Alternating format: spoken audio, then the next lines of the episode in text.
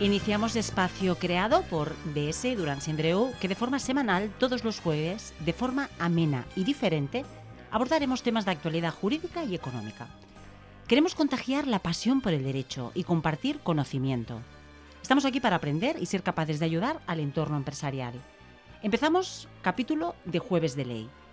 Hoy nos acompañan Omar Molina, una de sus pasiones, el derecho laboral. Omar. Buenas, tardes. ¿Qué tal? Buenas tardes, muy bien, encantadísimo de estar aquí. Decimos buenas tardes, pero en realidad pueden ser buenas tardes, buenos días o buenas madrugadas, porque no sabemos a qué hora nos van a escuchar. Pues diré buenos y buenas para todo el mundo, con independencia de la hora que sea. Exactamente. Y a mi derecha me acompaña Karma Sato, otra apasionada del derecho. Estamos rodeados de apasionados, esto es fantástico. Y su implicación con las nuevas tecnologías. Karma. ¿Qué tal, Elena? Omar, ¿cómo estáis? Y realmente lo que comentas, Elena, eh, laboral y nuevas tecnologías y control es un cóctel explosivo. Total, total. Yo creo que va a ser muy interesante. Así que bienvenidos a todos. Yo os cedo la palabra, Omar y Carmen. Hoy que el tema que nos preocupa es... Sobre todo el control por parte del empresario de la videovigilancia y hasta qué punto puede tratar esa información para gestionar las relaciones laborales. El tema más caliente siempre es si el empresario puede o no, o la empresaria, utilizar las eh, grabaciones de una cámara de biovigilancia para justificar un despido o cualquier acción de un trabajador. Claro, tú te lo llevas a tu campo, muy bien.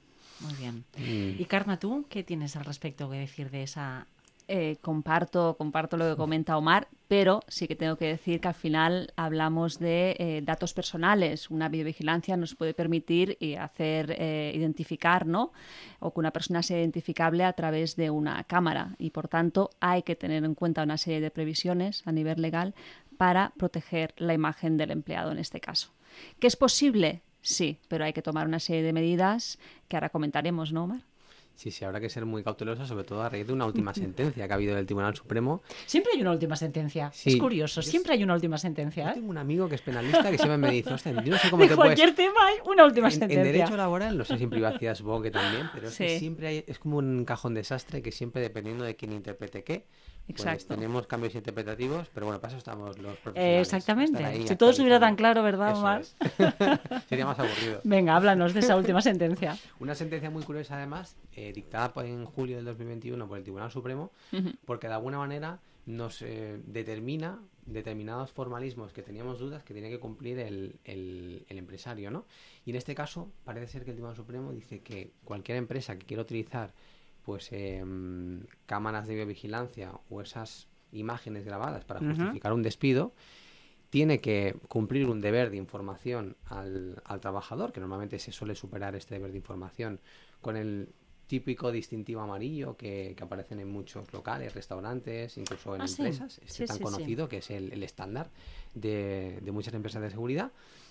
Pero luego, por otro lado, la ley, que aquí venía, venía la duda, es si el empresario debía o no de eh, explicar y, mm, e informar al trabajador sobre la finalidad que tenía la posibilidad de que em, utilizara esas cámaras de biovigilancia. ¿no? Em, claro, la, nueva ley eh, orgánica de protección de datos y garantía de derechos digitales lo que viene, lo que viene a establecer es, por un lado, que el empresario deberá de informar al trabajador, que ahora también lo explicará Carmen con mucho más detalle, pero que deberá informar al trabajador con carácter genérico y luego deberá también de informar de la finalidad con la que eh, va a usar esas grabaciones, si con fines disciplinarios, si a los efectos del cumplimiento de la normativa laboral o con qué finalidad. Pero pone una excepción, y esto es lo más curioso del tema y lo más controvertido, es que en caso de que se cometa un delito o un acto ilícito por parte del trabajador o de cualquier trabajador, ese deber de explicar o de justificar el uso o la finalidad que se le va a dar a esa cámara parece ser que el empresario no estaría obligado. Entonces sería como una mm, excepción de la norma.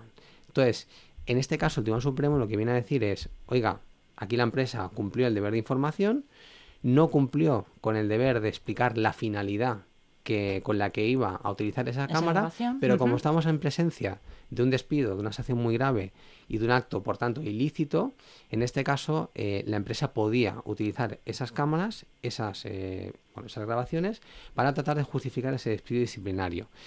Y a partir de aquí, pues el Supremo lo que viene a decir es esto y sienta de alguna manera un nuevo criterio porque había muchísimas dudas en, en este tipo de casos sobre la doble imposición en la información que debía pasar el empresario. Deber de información genérico y también del uso que le iba a dar a, a, esa, a esas grabaciones.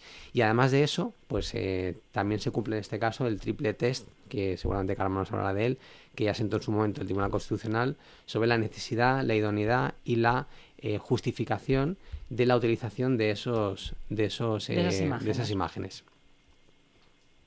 Fantástico, Omar. sí, exactamente. Nos hemos quedado así, Nos hemos ¿no? quedado sin exacto. argumentos. Yo acepto, acepto lo que dice. Yo cuando leí la sentencia también, ¿eh? me quedé. Sí que es importante lo que comenta Omar, ¿no? Eh, de que el triple test es importantísimo hacerlo y además que quede por escrito y que quede constancia por parte del empleador, ¿no?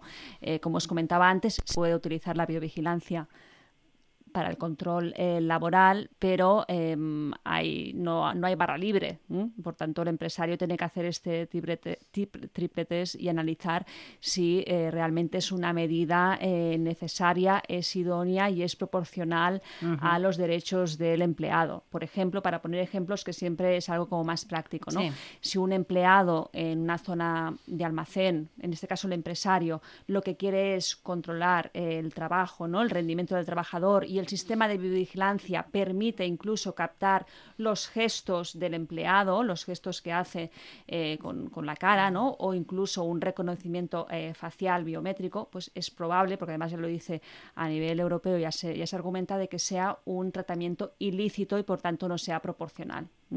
Eh, por tanto, es súper importante que el empresario antes analice qué sistema de biovigilancia va a implantar, para qué lo quiere implantar. No es lo mismo un sistema de seguridad de las personas y de las instalaciones que un sistema de control eh, laboral o que un sistema de eh, monitorizar ¿no? una, una UBI, por ejemplo, o un sistema de geolocalización de transportistas que además lleva insertado una cámara, sino que son diferentes casuísticas y requerirá de la ayuda de un profesional para analizar el supuesto más concreto. A partir de aquí, como comentaba Omar, el tema de informar y esta excepción en caso de actos ilícitos, ¿no? de un delito, en este caso, de una falta por parte de un trabajador, pues no hay que pasar, como dice el Supremo, ese eh, doble filtro informativo, sino con el cartel amarillo, que es el que tenemos todos en la mente, ¿no? Sería suficiente.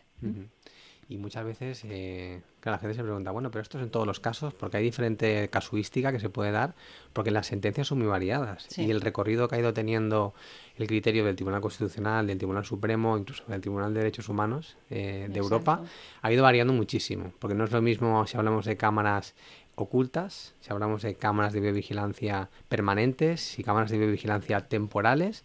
Entonces, estos elementos los tribunales las lo zonas, analizan. ¿no? También se me antoja, ¿no? De las zonas de la empresa, donde sea, ¿no? Porque a lo mejor no es lo mismo una oficina que hay un departamento financiero, ¿no? Que un almacén, que ¿no? Exacto. zonas que se puede, mm, bueno, ¿no? Intuir más la justificación, ¿no? De esa Mm. cámara. Sí, normalmente zonas que tienen una gran expectativa de privacidad e intimidad, como puede ser los baños y demás, Correcto. eh, La estar norma, prohibido eh, colocar ahí cámaras de Pero se colocan cámaras de videovigilancia en baños.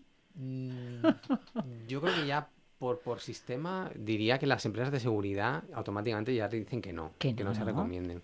Yo no recuerdo ninguna sentencia donde se haya despedido algún trabajador Em, con cámaras en esa Antes zona. lo que era más zona de despensas, ¿no? También puede ser en zonas de restaurante, que a lo mejor Mm. también servían esas zonas de Mm. despensa para eh, que los trabajadores se cambiaran de ropa, pero es que además, como comentaba Omar, la norma, además la, la ley orgánica de protección de datos, la, la que tuvimos a final de 2018, prohíbe expresamente instalar cámaras en zonas de descanso, en baños también, y por tanto las Se empresas... entiende que... Exacto. Sí. Vale. De hecho, ya artículo 20 del estatuto de los trabajadores, voy barriendo para casa con normativa laboral. Sí, ya lo veo, lo veo. Es como un duelo, como un duelo, Estamos ¿no? ahí, De- está- ahí. Las dos legislaciones que se enfrentan. Un- Chicos, nos quedan cuatro minutos, ¿eh? O sea que... Venga. Es un duelo A complemen- conclusiones, que se complementario, diría. complementario. Pero sí que a modo de conclusiones el estatuto permite que el empresario pues pueda utilizar eh, los medios necesarios para el cumplimiento de, la- de los contratos laborales, siempre respetando la privacidad, intimidad, el derecho al honor, a la imagen de las personas. A modo de recomendaciones, siempre diríamos que cuando una empresa quiera hacer una política o un trabajador quiera saber si la empresa puede o no grabarle, primero, el trabajador tiene que estar informado en un lugar visible de la empresa. Segundo, normalmente se recomienda mm, informar del uso que se le va a dar a esa cámara de videovigilancia y luego, ya enfocado para empresas, cuando se quiera obtener esa información o si se quiere instalar una cámara que sea oculta, primero que haya sospechas suficientes de que se está cometiendo un acto ilícito y segundo que se pase el triple test, es decir, que la medida que se vaya a utilizar sea necesaria para conseguir el fin que se pretende buscar que es conseguir eso, que sea idónea, es decir, que no haya una opción menos agresiva, invasiva para el trabajador, y luego que, se, que sea razonable, en el sentido de que si se instala una cámara de vigilancia no se esté grabando eh, de manera permanente y a, discreción a todos los trabajadores, sino que la grabación se focalice en el periodo necesario para conseguir saber si se está cometiendo un acto ilícito O no. Exacto. Yo simplemente para acabar añadiría lo que comenta Omar, eh, dos cuestiones importantes a tener en cuenta en protección de datos. Conservación de los datos, máximo periodo de un mes, no se puede conservar más tiempo, puede ser menos tiempo. Y luego también el principio de minimización de los datos, es decir, que las cámaras las justas posibles. No pongamos más cámaras, el ámbito también de eh, captación de imagen, eh, que esté limitado a la zona que se quiere grabar, mm. sobre todo en zona de, de vía pública, junto con lo que comentaba Omar, con lo cual con estos criterios y cumplir también la obligación de transparencia de información, a excepción de lo que comentábamos antes de un acto delictivo, son los requisitos necesarios para que la empresa pueda aplicar este tipo de tratamientos de datos. Y un interrogante que se genera mucho, además en familia. Omar, estás fuera de tiempo, pero. interrogante en familia sobre el que se estaban preguntando muchos de los que nos están oyendo. ¿Es necesario el consentimiento expreso del trabajador o de la trabajadora o no es obligatorio? Nos lo vas a contestar, ¿no? Cabe decir, lo iba a dejar para el siguiente podcast, pero lo voy a contestar ahora, va. Venga, va. Es decir, que no es obligatorio el consentimiento para estos fines, únicamente hablamos de el deber de informar al trabajador o a trabajadora de estas de la instalación de estas cámaras de vigilancia. Exacto. Pues yo creo que hasta aquí. Yo creo que ha sido intenso, se ha visto ahí el interés ¿no? por, ese derecho y seguimos, seguimos el próximo jueves con más eh, temas tan apasionantes como, como el de hoy. Esperemos que nuestros oyentes hayan disfrutado como lo hemos hecho nosotros tres. Omar Molina, Carmen Seto, quien nos habla, Elena Álvarez. Gracias a todos por escucharnos y os emplazamos de nuevo para seguir compartiendo esta pasión por el derecho.